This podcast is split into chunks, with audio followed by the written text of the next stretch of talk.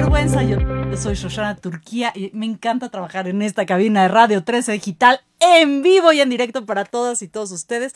Estoy con Laura Segura. Laura es gerente de investigación y fortalecimiento institucional de Movimiento STEM. Recuerden que ya hemos hablado de Movimiento STEM, esta organización que se encarga de atraer y retener el talento de las mujeres y sobre todo de las niñas en la ciencia, en la tecnología, en las ingenierías, en las matemáticas, porque esto abre la posibilidad del desarrollo y de la participación activa de las mujeres en el fortalecimiento también de cómo nos vamos creando como sociedad. Bienvenida Laura, ¿cómo estás? Muchas gracias, Shoshana. Muy bien, muy bien, muy eh, contenta de estar acá con ustedes y para platicar lo que quieran.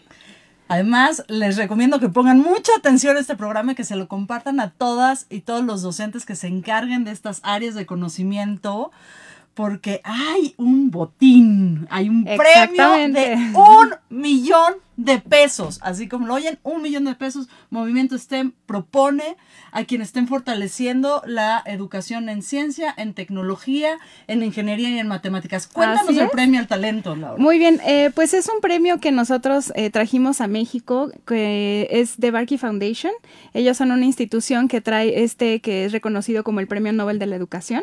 Y em, hemos tenido dos ediciones muy exitosas, más de 6.200 docentes se han postulado a través de estas dos eh, ediciones. Y pues tiene un premio, como lo comentas, de un millón de pesos, que no es, eh, no es solamente para promover a esa persona que está eh, al frente del aula, sino todo lo que está logrando, porque obviamente sabemos que cuando una o un docente está al frente y está con un grupo de personas, su conocimiento, su capacidad de transmitir, por supuesto que tiene un efecto en las vidas de estas personas, ¿no? No es nada más la el docente, sino todo lo que puede lograr a su alrededor con su trabajo.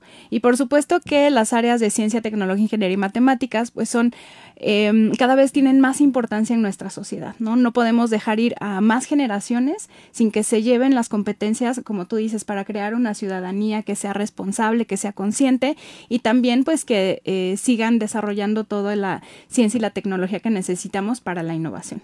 A ver, ¿en qué consiste? El premio es un millón de pesos. ¿Quiénes pueden decir, oye, yo quiero? Cualquier docente desde preescolar hasta media superior.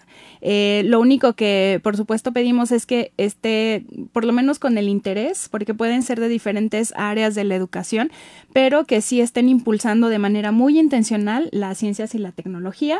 Em, y pues tiene que ser de la República Mexicana, eso sí, si no son eh, nacidos en, en, México, pueden ser naturalizados o naturalizados, entonces realmente cualquier docente, ¿no? Muchos docentes pueden, pueden postular. ¿Dónde podemos ver las bases completas de la convocatoria? Están en la página talentostem.org y también hay un premio, no solo para docentes, sino también para estudiantes, este sí nada más es para media superior, eh, tienen que tener un interés en particular en las áreas STEM y eh, pues pueden, eh, igual en la misma página de talentostem.org está toda la información, pueden ganarse una beca, eh, perdón, una de 50 becas para la universidad, beca completa durante toda la carrera y también quien resulte ganador o ganadora se lleva 100 mil pesos. Ok, a ver, esta beca para los alumnos de media superior que les van a pagar prácticamente toda la carrera. ¿En qué universidad? ¿En dónde? Eh, pues es una alianza con Fibra Educa. Ellos son una corporación que trabaja con diferentes universidades y entonces eh, son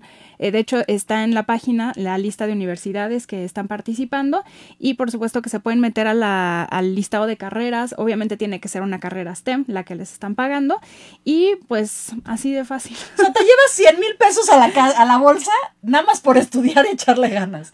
y además la carrera pagada en nivel licenciatura o ingeniería en este caso. Solamente por estudiar. Solamente por estudiar. Pues a ver, señor, señora que me está escuchando, de una vez pasa esta información a las adolescencias que tengan cerca y también a las docencias, porque yo sí creo que el acceso tiene que ver también con las posibilidades económicas. Claro. Y, y que estén ponga el dinero enfrente a través de estas alianzas estratégicas me parece eh, fundamental, pero también muy inspirador. Cuéntanos un poco qué ha pasado con las ediciones anteriores. Eh, ¿Qué ha pasado después de, de, estos premios? Pues mira, ha sido un premio increíble. De hecho, el de estudiantes es la primera edición que estamos eh, sacando porque eh, es un premio relativamente nuevo. Berkeley Foundation lo lanzó en 2021, me parece. Y pues nosotros lo conocimos, fuimos parte de, de también los jurados para encontrar a esa o ese gran estudiante alrededor del mundo y em, decidimos traerlo a México, ¿no? Fuimos el primer país que levantó la mano y dijo, a mí también me interesa, ¿no? Eh, porque por supuesto que vemos la necesidad. El, los premios globales no están específicamente dedicados a STEM ni a la ciencia y la tecnología, es como eh, son premios más generales, pero aquí en México dijimos, estas áreas son cruciales, si no estamos poniendo este énfasis, no vamos a lograr eh, desarrollarnos como país o llegar a los niveles a los que nos gustaría llegar. A ver, ¿por qué es tan importante la ciencia, la tecnología, la ingeniería y la matemática? Bueno, a ver. eh, por mil razones. Eh, la primera, por supuesto, es una, una forma en la que podemos llegar a la innovación, podemos crear esas grandes mentes que dicen yo quiero resolver esa problemática y lo hago desde no solo un conocimiento y una convicción, sino porque reconozco que el mundo necesita de mi talento, ¿no? Hay, unas que llamamos competencias STEM que son parte de, bueno, hay muchas eh, formas, digamos, de definir cuáles son las competencias más relevantes. Eh, nosotros trabajamos con unas que son de Global STEM Alliance y eh, son competencias que no solo nos sirven para desarrollar ciencia, tecnología, etcétera, sino eh, también para desarrollarnos en una ciudadanía eh, consciente, responsable, se desarrollan eh, este, socioemocionales, en fin. El punto es que a través de este pensamiento, bueno, las competencias pensamiento crítico, resolución de problemas, comunicación, colaboración, alfabetización de datos, alfabetización digital, y siempre me falta una, pero también es con C em, con estas competencias, como ves, no son nada más para desarrollar esta ciencia y tecnología, sino que em, te ayudan en diferentes áreas, son las que llaman eh, transversales, ¿no? Que tú la puedes aplicar. Si tienes pensamiento crítico, no solo puedes este, resolver un problema, sino también, por ejemplo, navegar por Internet, ¿no? Encontrar la información que necesitas, eh, contrastar opiniones, ¿no? En fin, te sirve para muchas otras cosas, em, pero pues principalmente lo que queremos es que la gente entienda que hay hay grandes problemáticas en el mundo y que las tenemos que resolver a través de STEM, ¿no? Em, nosotros eh, tenemos como dos hitos, ¿no? Que es a los que atendemos de manera particular, que son eh, la Agenda 2030, que tenemos que lograrla de aquí a 2030, que ya está muy cercano. o sea, son menos de siete años. de siete años y el reloj está diciendo la humanidad ya no aguanta. Sí, sí, sí, exacto. Y también la cuarta revolución industrial tecnológica, ¿no? Que es un momento en el que convergen diferentes tecnologías para crear cosas que nunca antes habíamos imaginado, ¿no? Cada mes salen nuevas Em, nuevos inventos, digamos, o nuevas... Em, nuevas innovaciones. Eh, entonces, cada vez dejamos de entender más el mundo si es que no estamos metiéndonos a estas áreas. Y justo también eh, retomando lo que decías, eh, esta, esta llegar a esas oportunidades tiene mucho que ver con dónde está la persona, ¿no? ¿Quién es esa persona que puede o no acceder a esta educación? Porque em, hay, por ejemplo, una, una gran brecha de, entre las, las, mujeres y los hombres que están llegando a estas áreas y entonces quienes pueden acceder a los puestos de toma de decisión, ¿no? Hay también una gran problemática con eh, el origen ¿no? étnico de, de, las personas, si están en una comunidad urbana, si están en una comunidad rural, eh, cambia mucho el acceso a estas oportunidades, como en todo, claro. Pero, eh, por ejemplo, estamos en un mundo ya muy digitalizado y hay personas que no tienen acceso a esa digitalidad y entonces no pueden desarrollar lo que acá ya estamos apenas ¿no? desarrollando porque también hay grandes brechas de acceso, em, pero definitivamente las brechas se pueden ir agrandando dependiendo de quién es esa persona y dónde está esa persona. Y entonces regresamos a la importancia de las humanidades. es que lo que no les dije al principio del programa es que Laura además es psicóloga. Ah, sí, sí, sí. es decir, es otra vez la necesidad de unir, ¿no? La ciencia con un pensamiento también humanista. Claro. Porque si no, ¿de qué nos sirve? Y a ver, tengo algunas líneas de pensamiento. Claro.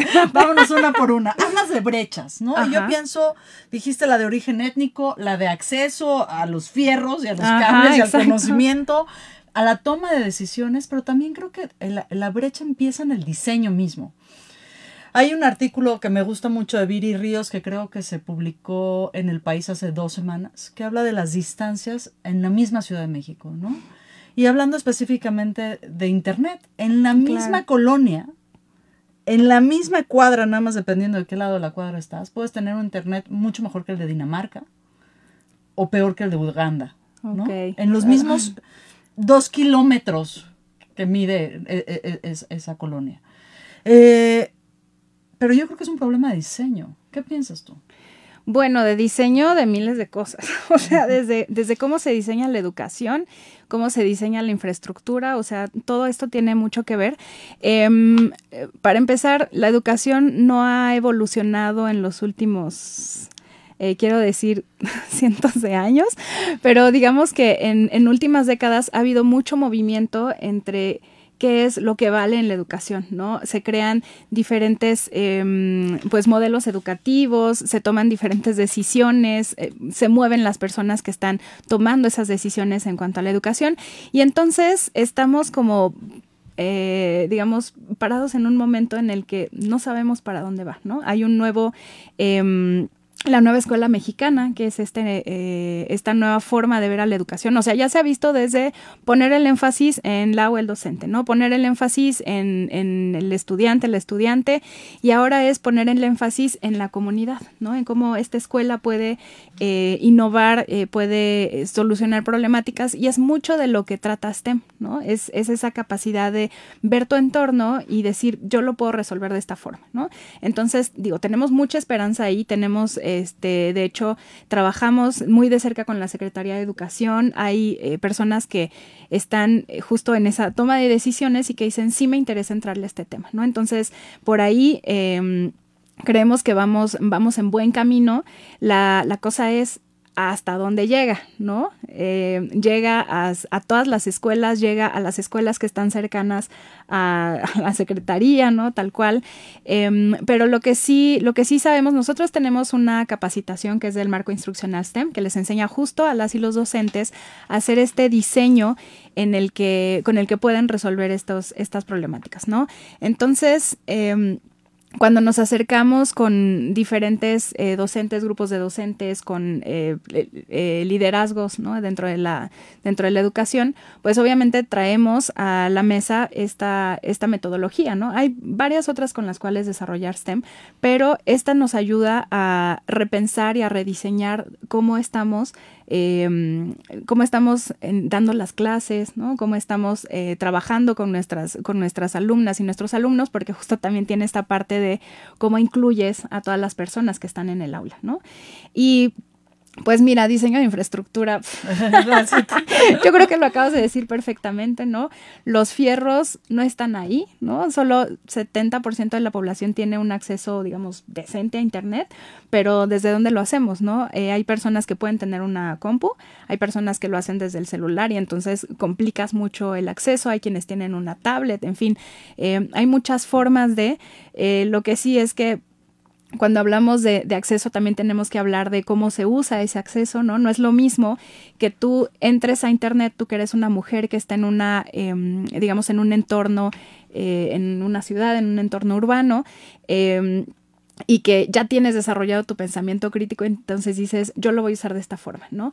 Una chica, un chico que está apenas en, en su educación em, secundaria, ¿no? Es, o sea, le dejan la tarea y lo busca en internet como lo pueda buscar y dice, ya lo encontré. ¿no? En TikTok. es lo que pongo en TikTok. Bueno, hay TikTokeros muy buenos, ¿eh? Ruth Resendi, si somos historias, lo hace genial, pero, pero también hay mucha falsa información, ¿no? Y discernir. Claro, entonces tú puedes darle el acceso, ¿no? Pero ¿cómo eh, aseguras que ese, que ese acceso está eh, llegando a lo que tú quieres llegar con esa educación. Eh, y también está, por ejemplo, toda la parte de eh, ciberseguridad, ¿no? toda la parte de no, no entiendes de dónde viene esta tecnología, no entiendes lo que puede, cómo te puede ayudar o cómo te puede, pues, digamos, afectar, ¿no? Desde, o, sea, por ejemplo, toda la parte de em, del phishing, ¿no? Este, esta parte de, atraer a las adolescencias a lugares a donde no deberían estar. Em, en fin, eh, por ejemplo, la, los hombres y las mujeres usan de diferente forma eh, el acceso a Internet, ¿no? Los hombres se entretienen todo el tiempo en Internet, ¿no? Y las mujeres eh, son un poco más eh, conscientes en ese uso. Digo, no que todos los hombres lo, usen mal. No estamos generalizando aquí en Estamos generalizando, pero estamos hablando de, estadísticas, ¿no?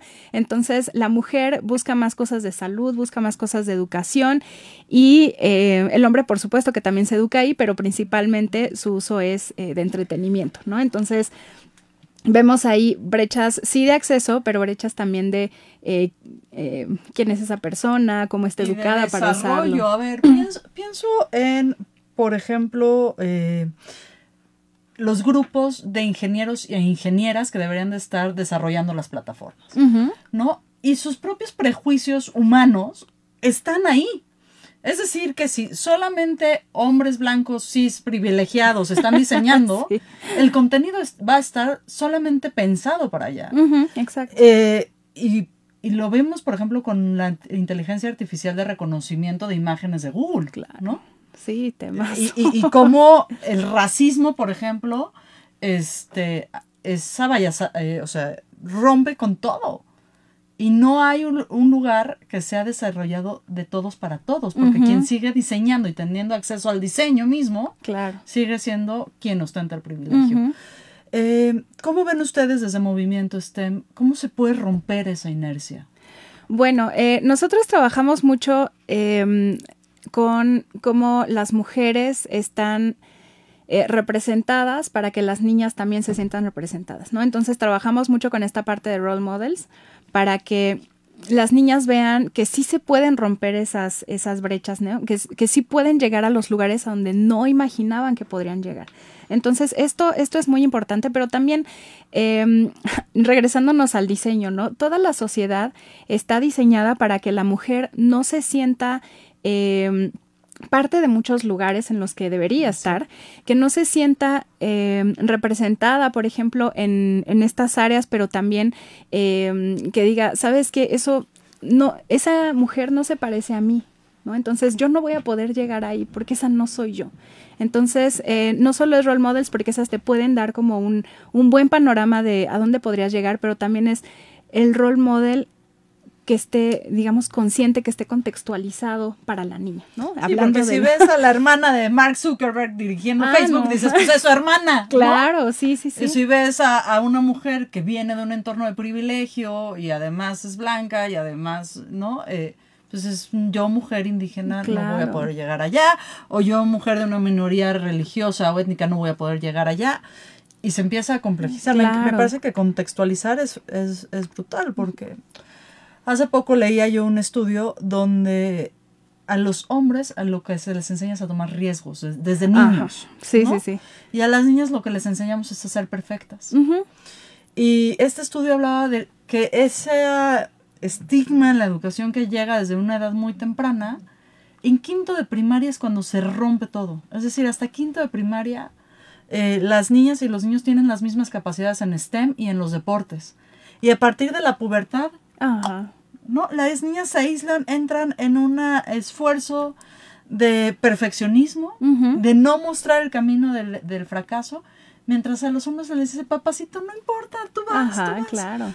¿Ustedes lo ven cuando hacen estas capacitaciones en las instituciones? Eh, sí lo vemos. Eh, principalmente, ¿sabes que Nosotros también trabajamos con adolescencias, ¿no? Trabajamos con esta parte de... Sí, Sí, sí, sí. Trabajamos con eh, la parte de orientación vocacional y la, la traemos mucho con esta eh, visión de género, ¿no? Porque sabes que si no, si no eres intencionada, si no, si no lo haces con esa convicción, pues no, no, no va a tener un efecto, ¿no? Entonces llegamos con las, con las y los chicos, ¿no? Porque obviamente es eh, información que, que todos deberían tener, pero especialmente les decimos a las chicas, oye, tú también puedes, ¿no? Esta parte de que las niñas em, no, no se sienten representadas, no se sienten vistas, se alejan de estas materias porque ya son muy difíciles y entonces ya a cierta edad ellas entendieron que no son capaces, ¿no? De, de llegar ahí, de comprender y de actuar en esos, en esos ámbitos, em, empieza desde los tres años. O sea, a los tres años las niñas ya eh, ven que hay una diferencia entre el, hombre y la mujer, ¿no? Entre el hombre eh, necesita tener, eh, bueno, está en ciertos espacios y puede tomar ciertas decisiones porque la sociedad obviamente está moldeada así. Y a los seis años ya empieza a alejarse de esas materias y a los diez ya dice, esto no es para mí, ¿no? Ya de plano, no quiero decir se da por vencida, pero es como un hasta aquí llegué con esto, ¿no? O sea, lo que dices eh, en quinto de primaria, justo estamos en esas edades, ¿no? Cuando estamos en, en, en la prepa, en más o menos a los 15 años, el 8% de las niñas todavía dice, me interesa, ¿no? Pero es el 8% y, eh, y, contra el 27% de los niños, que tampoco está muy bien, pero siempre en STEM, eh, en cuestiones de brechas de género, manejamos un 70-30 de todo, ¿no? Ah, bueno, menos de la toma de decisión, porque ahí está en un 92-8, ¿no? Qué terrible. Eh, ajá, entonces es, es una situación que, o sea, lo estás viendo desde los desde los 15 años y ya cuando llegan a la carrera sigue, sigue ese, ese 30%, ¿no? El 30% de las mujeres que entran, 30% de, eh, digamos de, bueno, 30% de mujeres contra mujeres en las carreras STEM, 30% de mujeres dentro de las carreras STEM comparadas contra los hombres y... Eh, y ya, como te decía, en toma de decisiones ya es un, una un 8% y si nos va bien. Sí. Uf, es, es agotador, querida Laura. A ver, quien nos está escuchando y está acompañando a la crianza de estas adolescencias, ¿cómo podemos acercarles movimientos STEM? Porque me parece que también estamos hablando ya de una era de, de voluntades, es decir, ah, claro cuando tú y yo crecíamos, y no sé si somos como de la misma generación, vamos a pretender que sí, aunque tú te ves más joven, este, pues tú a los 14, 15 te decían tu mamá, tu papá es para allá, y tú decías, pues no hay muchas más referencias, es para allá. Yo llego con mi hijo de 15, le digo es para allá, me dice, no mamá, mira, el mundo es de este tamañote, porque lo aprendí en TikTok o en YouTube, bueno, ahí aprende mi hijo, ¿qué vamos a hacer? ¿No? O en Instagram, o quién sabe dónde lo aprendí, y mira, de tus opciones hay un montón. ¿Cómo entre ese abanico de opciones les decimos, oye, mira, aquí hay una posibilidad? ¿Cómo les acercamos esa curiosidad y ese diseño a, los jóvenes? ¿Cómo lo hacemos? Mira, eh, tú puedes pensarlo desde la perspectiva de eh, las docencias. ¿no? Las docencias tienen un papel bien importante acá, ¿no? Pero... Si tú, exacto, eh, si tú le dices a, a una, desde el aula, ¿no? Si, si una una docente o un docente eh, tiene justamente estos prejuicios de que la mujer no pertenece en esas áreas, con que le diga, no, no vas a poder, ¿cómo crees que te vas a meter allá? Em, se le cerró el mundo. ¿no? ¿Para qué vas a meterte en ingeniería si eres tan buena comunicando? ¿No? Y mira, y me, buena comunicando. Y sí, soy muy buena comunicando, pero jamás pensé que área 1 o área 2 en la prepara para mí. Y resulta que tengo una pasión no desarrollada, por ejemplo, por la física. Y me encanta. Wow, claro. Y lo veo y veo la arquitectura y digo, ay, también. No, mi corazón. Digo, disfruto mucho ser terapeuta, disfruto profundamente estar al frente del micrófono y el privilegio. Pero sí digo, oye, y ese acceso, que además también te da más dinero. Claro. Que te da más oportunidades de diseño, que te abre otras posibilidades también del pensamiento crítico a mí me dijeron, no vas. Y eso que era la más lista de la cuadra. Entonces, por favor, si están enfrente de niñas, sobre todo de niñas, y usted cree que no puede, no se lo diga. Ya dejemos ahí de échale la posibilidad, uno, de aprender mediante el fracaso, de que mientras este, aprendemos vamos a ir ensuciando y nos vamos a ir raspando un poquito. Y ya, si además le puedes decir, tú puedes y ponerle enfrente algunas evidencias de sus éxitos, se lo vamos a agradecer como sociedad, porque necesitamos esa otra visión. En, yo pienso mucho en la palabra diseño, porque lo que la tecnología hace es diseña nuestro estilo de vida. Todos los días. todo el tiempo. Entonces, a ver, uno, las docencias. Las familias. ¿no? Cuéntanos también estos mensajes. Las familias que estamos como la crianza, pero no, pero sí. Justo lo acabas de decir, ¿no? Las generaciones van teniendo opiniones diferentes sobre eh, qué es lo mejor, ¿no? Que antes, eh, digamos, una persona que, que está en el radio era como de, wow, vas a ser famoso y vas a ganar muchísimo, ¿no? No ganamos ni un peso. Pero por lo menos, eh, digamos, está en dónde está el valor, ¿no? ¿A qué le pones valor? Entonces, antes era como, oye, este, ¿le vas a ganar desde acá? ¿No? Entonces, si es una carrera bien pagada, eh, te animo a que te vayas para allá. Si es una carrera mal pagada, es como de, vuélvele a pensar, ¿no? Por ejemplo, en mi carrera, bueno, tengo, eh, eh, digo, tengo muy buena Em, fortuna de lo que me ha tocado, de dónde me ha tocado trabajar, lo que me ha tocado hacer, pero hay personas que están eh, de verdad eh, luchando mucho por sobresalir, porque hay mucha competencia. Además, hiper precarizadas, ¿no? o sea, totalmente. mis colegas eh, psicólogas y las personas que se dedican al cuidado, en una precarización económica porque pues cuánto puedes cobrar una consulta, Exacto. Eh, no hay un apoyo social para que se acceda a la salud mental y entonces hay una precarización. ¿Y tú cómo te, cómo te escapaste, Laura? pues encontrando que la educación era lo que, lo que yo quería, eh, a lo que me quería dedicar, a la, eh, a la educación, lo he hecho desde diferentes ámbitos, pero yo creo que cuando llegué a STEM, es, es donde, donde más me ha jalado el corazón, ¿no? Yo cuando vi la problemática, cuando me empecé a documentar, dije, híjole, sí hay mucho que hacer, ¿no? Em, ahorita hablando de, las familias que apoyan o no estas decisiones, Em, cada vez más se han dado, eh, bueno, unos mensajes que, pues ni modo, les tienes que llegar ahí, ¿no? Por esta parte de, la, de em, la economía, ¿no? Eh, estas carreras están mucho mejor pagadas, tienen mucho, mucho mayor acceso a, puestos, ¿no? O sea, hay, hay mucha oferta, ¿no? La cuestión es eh, las y los jóvenes están preparándose para esa oferta, por mucho que la, la, mamá o el papá les diga, ay, esto está padrísimo, métete por, métete por acá y STEM, cuando llegan al mundo laboral les dicen, ah, no desarrollaste lo que yo necesito que desarrolles, ¿no? Entonces, eh, las escuelas, eh, los, em, digamos, los subsistemas educativos, las, las eh, las secretarías, ¿no? Desde, desde diferentes niveles, eh, tienen que justamente meterse a, a, ver cuál es la necesidad, ¿no? Eh, por supuesto que si, si eres una un estudiante que dice esta carrera me apasiona, me encanta y ya vi que sí tiene muchas oportunidades y llegas y te topas con esa pared, qué feo, ¿no? Y qué desmotivante es.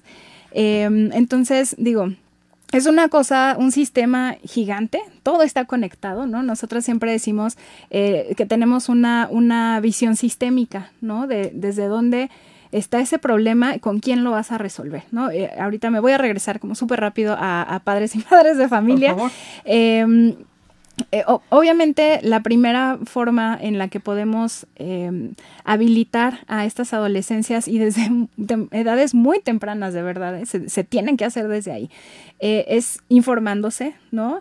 Eh, tenemos eh, una, una eh, digamos, dentro de nuestra página web hay un apartado para personas, instituciones que son expertas y expertos en STEM, que son quienes llegan, por ejemplo, ah, quieres una clase de robótica, ¿no? Ah, pues, perfecto, aquí te lo acerco porque, digo, vamos, vamos a desarrollar diferentes, diferentes competencias y diferentes capacidades, pero más allá de, es una clase de robótica, es te están enseñando a desarrollar, te están enseñando a diseñar, eh, puedes programar, ¿no? Y entonces de ahí te puedes seguir derecho hasta una ingeniería, ¿no? O puedes decir, la robótica no fue para mí, ¿no? Pero sí tienen que ser muy conscientes estas familias de que hay, por ejemplo, orientación vocacional. Eso sí, no debería faltar en nuestras escuelas y falta muchísimo. hay muy pocas que están eh, de verdad convencidas en que es algo que se tiene que hacer. Y que valga la pena. Yo me acuerdo que mis libritos de orientación vocacional era así, rellena que te gusta, ¿no? Y de repente acabas con la gráfica todo en 100, así de, ay, bueno, soy la mejor. A mí en orientación vocacional me salió que tenía que ser sacerdote o general del ejército y aquí ando, ¿no? O sea, ni una ni otra, ¿no? Además, ¿de dónde vengo? Pues no hay rabinas, ¿no? Y generar ejército, no me gusta la violencia, ¿qué hacemos, no? O sea, están mal diseñados los programas de orientación vocacional. Bueno, obviamente de ustedes ya me imagino que ya se han mejorado mucho. ¿Qué tendríamos que estar viendo los padres y, los y las madres para acercarnos a estos programas de orientación vocacional que sí sean serios y que sea- sí Claro. sean orientados a un estilo de vida, digamos, más sostenible. Eh, pues eh, tenemos nosotros una, una alianza con, con una institución de, bueno, tenemos alianzas con, con todo el mundo, pero eh, nos hemos acercado mucho a quienes desarrollan esta orientación vocacional. Tenemos en, en colaboración una- un test de orientación vocacional súper estudiado, desarrollado por personas bien expertas en el tema. Em, la cosa es nuestra capacidad para llegar a ciertas, em, digamos, a muchas personas es por supuesto limitada, ¿no? Quien nos conoce y nos recomienda, pues está, está perfecto, pero justo ese- este el tipo programa de sin espacios- vergüenza para claro. que más personas se informen. Eh, entonces, pues cada vez más hay que eh, concientizar a docentes, a familias, para que por lo menos se informen sobre qué es la orientación vocacional, eh, de qué va, hasta dónde nos puede ayudar, ¿no? Eh, tenemos también un curso que es para, para eh, las adolescencias, que es... em, que es, se llama Profesiones STEM y los retos del siglo XXI, que es principalmente para decirles, aquí está esto, ¿no? Todo este panorama, toda esta información, estas son tus opciones. eh, y también les ponemos este pin de, oye, trae género, ¿eh? Tienes que tomar en cuenta eh, cómo, cómo afecta esto a las mujeres, cómo se pueden acercar las mujeres, ¿no? Y eh, definitivamente la... mm, o sea, estos, eh, eh, eh, repito, estos espacios de, de difusión y eh, también llegar con los gobiernos, ¿no? Nosotros hemos tenido la fortuna de, por ejemplo, que en el estado de Guanajuato se haya aprobado ya por Cámara una ley para que la orientación vocacional eh, sea accesible para todas y todos y que tenga esta perspectiva de, de género, ¿no? Ver, y, actualizada y todo. Ahorita le vamos a hablar directamente a nuestras diputadas federales y a nuestras diputadas locales que además sí ven sin vergüenza. Ah, perfecto. Diles a cuadro qué necesitas. Pídelo, porque Bueno. parte de la ciudadanía es decirle a nuestros políticos, oigan, ustedes están encargados de organizar, pero nosotros como ciudadanos de pedir que queremos. Claro, claro. Y exigir que con nuestros impuestos se realice. Vas. Bueno, tenemos un pliego petitorio. Eh, mira, nosotros realizamos una, una serie de publicaciones que se llaman, bueno, son parte de, de una que llamamos Estrategia Educación STEM para México, ¿no? Esta tiene una eh, digamos, nos presenta una visión de dónde nos gustaría estar si desarrolláramos esta educación de manera muy seria, de manera colaborativa, ¿no? Entonces, cuando, eh, digamos, al final de estos documentos que lo tenemos para, eh, bueno, nosotros manejamos cuatro ejes estratégicos que hemos encontrado que son los que hacen la diferencia en educación STEM, que son eh, perspectiva, perdón, inclusión con perspectiva de género y foco en mujeres, eh, Agenda 2030 con foco en medio ambiente, eh, desarrollo de la fuerza laboral para la cuarta revolución industrial tecnológica, innovación y emprendimiento, ¿no? Entonces, eh, hemos desarrollado cuáles son las prioridades de estos ejes, eh, cuáles son las, eh, digamos, las recomendaciones de política pública que se pueden tomar desde acá. Entonces, eh, viene como toda una serie de recomendaciones descritas por eje. Hay un mapa en el que nos dice, estas son las problemáticas, esto es lo que puedes ir Entonces, ¿qué haciendo. necesitamos? ¿Mesas de ya, trabajo? ya, ya está ahí.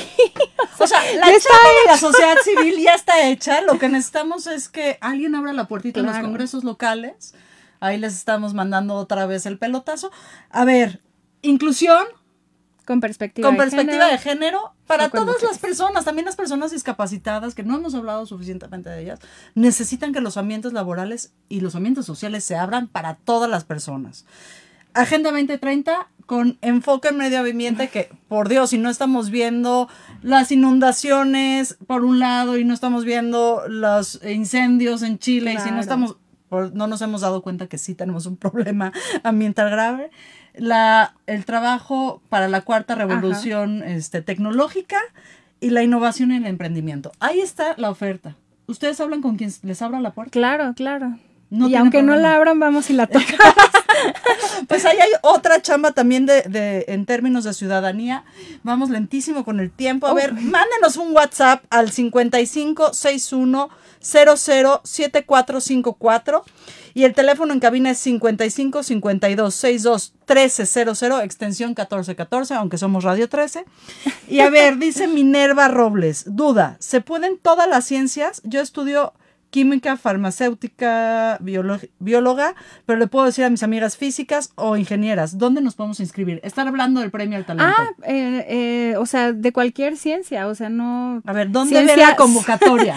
Eh, ¿Dónde la ven? talentostem.org, ahí está un apartado para docentes y un apartado para estudiantes. En cada, en cada apartado viene toda la información que necesitan para, em, para prepararse, para preparar su postulación y pues realmente no, no está complicado. O sea, son, eh, digo, obviamente hay una serie de preguntas que tenemos que seguir las, los lineamientos de Barkey y también lo que nosotros le, le añadimos en cuanto a, em, a ver eh, la, toda la parte de STEM, eh, pero realmente es una, es una postulación sencilla, ¿no? ¿no? No está nada complicado. Y además lo que no les hemos dicho es que cuando ganan la nacional pueden compartir en la internacional. Ah, claro, sí, sí, ¿Y cuál es el premio internacional? Un millón de dólares. A ver, por si ya la tenían ganitas en pesos, hay la posibilidad de que una persona mexicana que esté enfocada y realmente comprometida con el STEM pueda compartir a nivel internacional por un millón de dólares y les prometo que eso sí cambia la vida de las comunidades. Eh, ahí voy a hacer un pequeño paréntesis. Eh, ahorita que me estabas preguntando sobre el premio, eh, ya no ya no comenté pero hay dos personas que han sido ganadoras de nuestras dos ediciones. La primera es Diana Rubio. Ella es. Que además estuvo aquí en Sinvergüenza. Ah, qué bien. Dianita, pues la habrás conocido, sabes que es una mujer increíble. Y ella llegó al top 10 del Global Teacher Prize.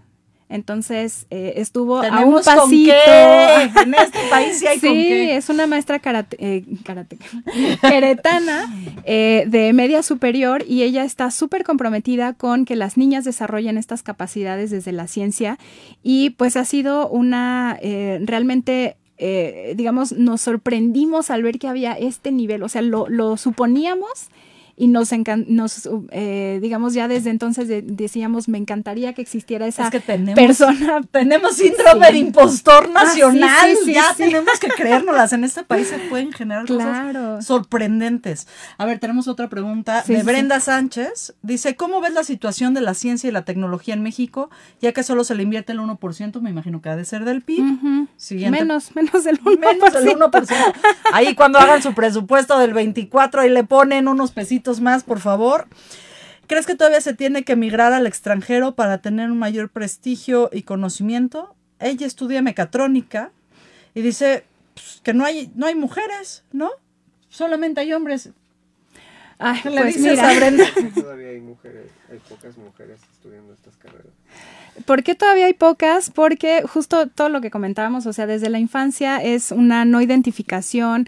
Eh, las vemos como materias complicadas. Ahí las, docencias también tienen mucho que hacer con, eh, regresamos a la parte de contextualizar, ¿no? Si tú no le dices, si tú no te pones a crear proyectos con, tus, eh, con tus alumnas, tus alumnos, y, y, no llegas con ellos y les dices, esto sí es posible, ¿no? Desarrollemos esto, este gran proyecto. Eh, pues no, no se van a sentir identificados, ¿no? No les va a interesar porque no, no resuena con su realidad. Entonces, la educación también tiene que estar muy, muy hecha a, que se sientan eh, parte de, ¿no? De esta, esta resolución de problemas, de estas áreas, lo que sea. Y en cuanto a las mujeres, pues sí, desafortunadamente, bueno, mujeres y hombres siguen teniendo que emigrar para seguir con sus estudios. Digo, acá en México hay también muy buenos programas y también hay becas y, y todo lo que quieras, pero Em, nos quedamos hasta, hasta cierto punto, eh, digamos, un poquito atrás todavía. ¿no? ¿Qué necesitamos para ponernos otra vez adelante? Bueno, se necesita inversión. Ok, inversión. inversión en innovación de la educación. Ok, se necesita, por supuesto, que haya esta... Em, eh, digamos, esta, esta voluntad de la academia para unirse con, el, con lo que se necesita en la industria, en, en todo el mundo laboral, eh, porque hay un desfase de más del 60%, o sea, no es una cosa menor de lo que estamos hablando aquí. Entonces, estas conversaciones... O sea, lo que enseñan en las universidades versus lo que se necesita en la vida práctica, no hay comunicación, aunque vayas en una universidad que te cobren claro. las perlas de la vida. Sí, sí, O sea, te, te las cobran porque te meten a la empresa prácticamente, ¿no? Y entonces, ese es un gran problema para quienes no tienen acceso a esa, a esa educación. Eh, también se trata mucho de... Eh, de buscar cuáles son estas em, digamos, oportunidades de eh, estudiar cursos que no sean tal cual una carrera, ¿no? Porque ahorita está muy eh, discutiéndose ya de una forma más seria esta parte de los cursos, ¿no? Cursos más pequeños en los que tú puedas desarrollar una habilidad específica para entrar a ese, a ese mundo laboral, ¿no? Eh, ahorita eh, pues justamente está toda la, parte de desarrollo de competencias, ¿no? Entonces, si desarrollas tú, por ejemplo, em, no sé, una, una habilidad técnica y dices, con esto ya la hice, pero no sabes trabajar en equipo, la empresa te va a decir, ay, qué gusto que estás aquí, qué gusto que seas súper técnica en esto, no nos interesa, ¿no? Entonces, eh, ver más allá de, o, pensar en este más allá de, de que es una eh, o sea, desarrollas tecnología por la tecnología en sí, o desarrollas ciencia por la ciencia en sí. O sea, dejémonos de ver el ombligo y metémonos a nuestras comunidades, ¿no?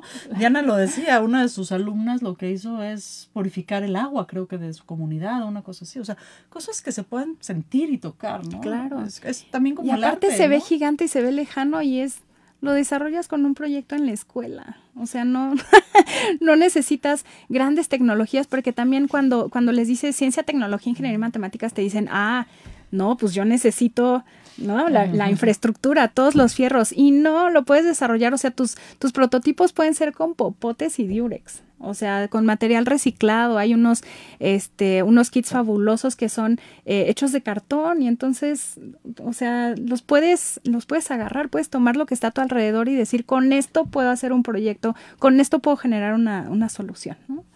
Pues ahí está. No, no, no importa el con qué, sino el cómo. Claro. con qué herramientas cuentas y con qué pensamiento. Claro. A ver, Gustavo Islas nos hace una pregunta.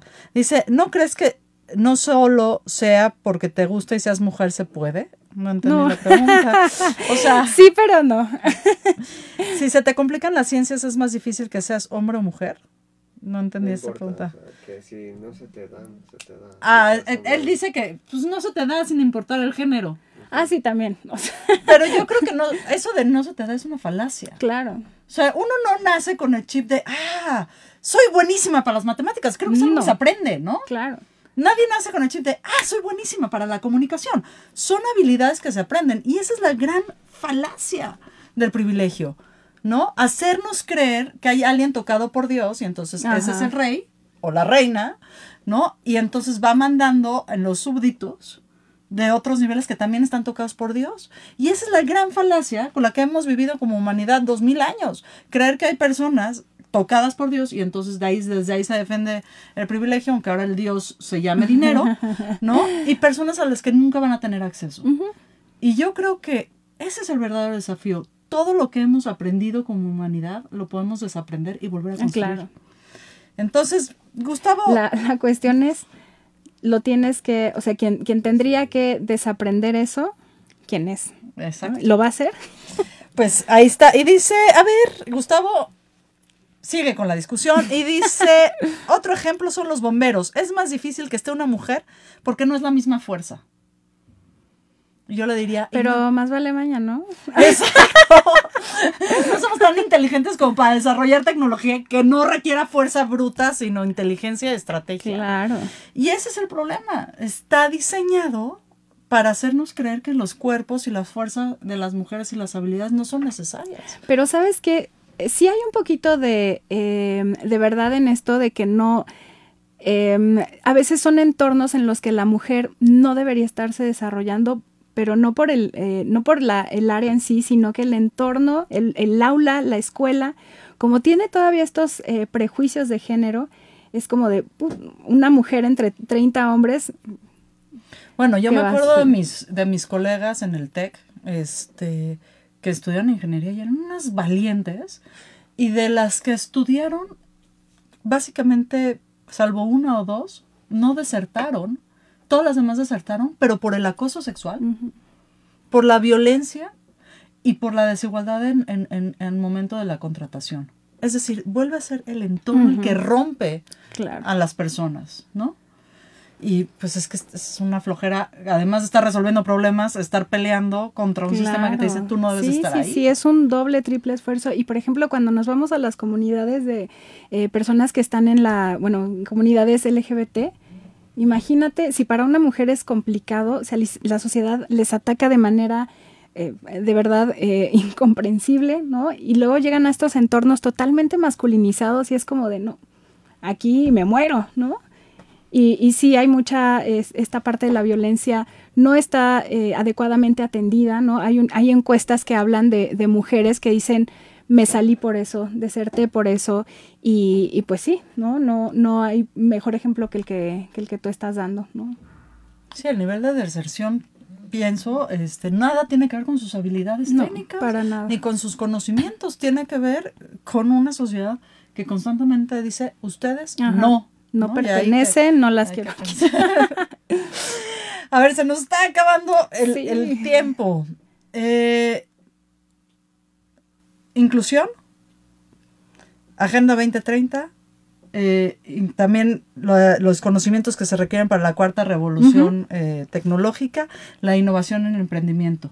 ¿Cuál es la palabra clave que nos está haciendo falta para que lo logremos como mexicanas y como mexicanos? Voluntad, ¿Y de dónde nace la voluntad?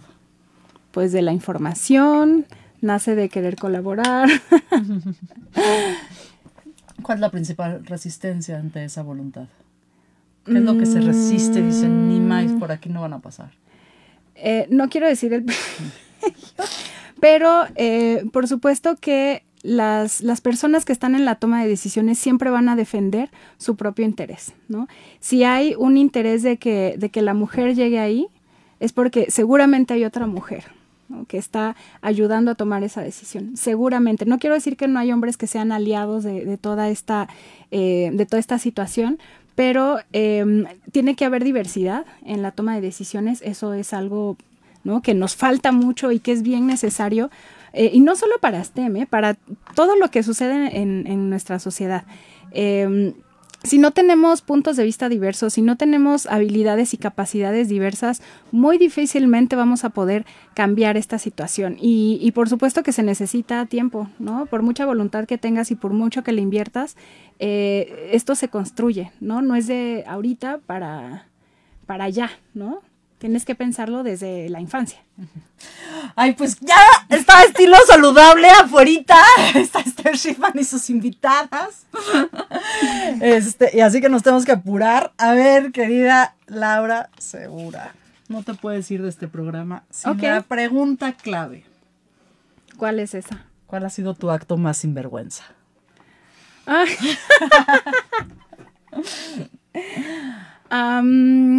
wow, qué gran pregunta.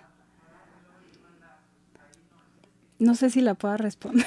¡Responde! Al aire en vivo, no. tenemos un montón de amigos en Instagram, Dios en Facebook, mío, en no. YouTube. Después esto lo pasamos a Deezer, Dailymotion, Spotify, Apple Music, Amazon. Así no te preocupes, nadie nos está escuchando. ¿Cuál ha sido tu acto más sinvergüenza? Yo creo que creerle a Graciela Rojas.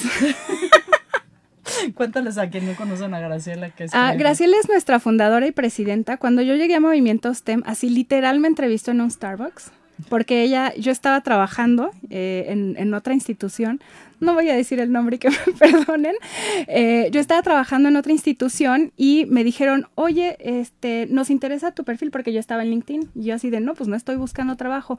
Escucha nuestra oferta. Y dije, bueno, a ver, vamos a escucharla. Como la mafia, tenemos una oferta que no puedes rechazar. Sí, exacto.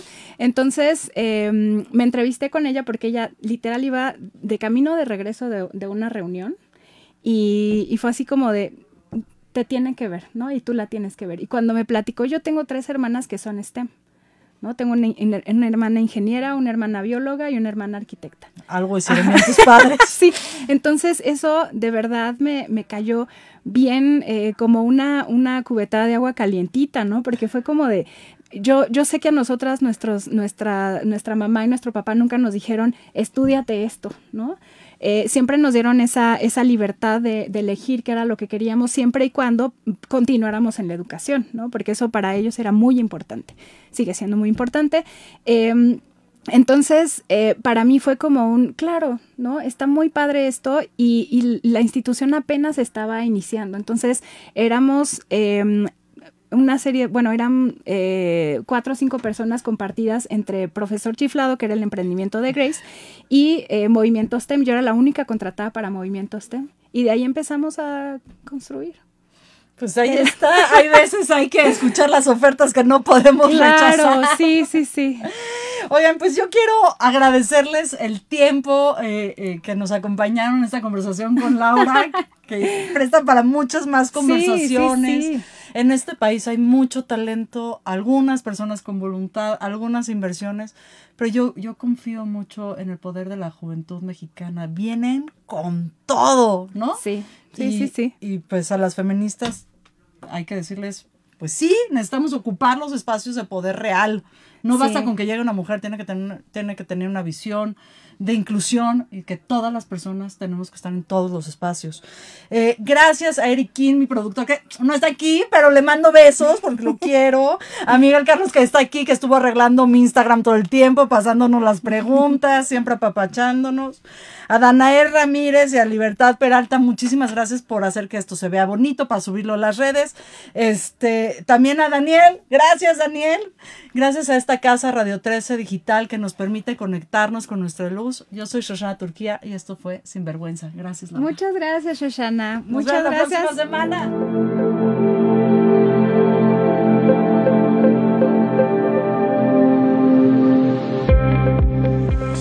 Desde cualquier dispositivo y en cualquier plataforma, recibe las notificaciones de Radio 13 Digital. Venos y escúchanos en Facebook, YouTube y Dailymotion de Radio 13 Digital. Dale me gusta a nuestro perfil, síguenos y activa las notificaciones de las publicaciones y video para que te lleguen las alertas de los programas que están al aire. Escucha nuestro podcast en Spotify, Amazon Music, Apple Music y Deezer.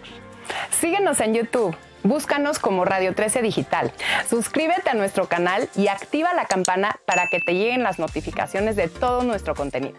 Visita nuestra página web www.radio13.mx. Radio 13 Digital, programación consciente.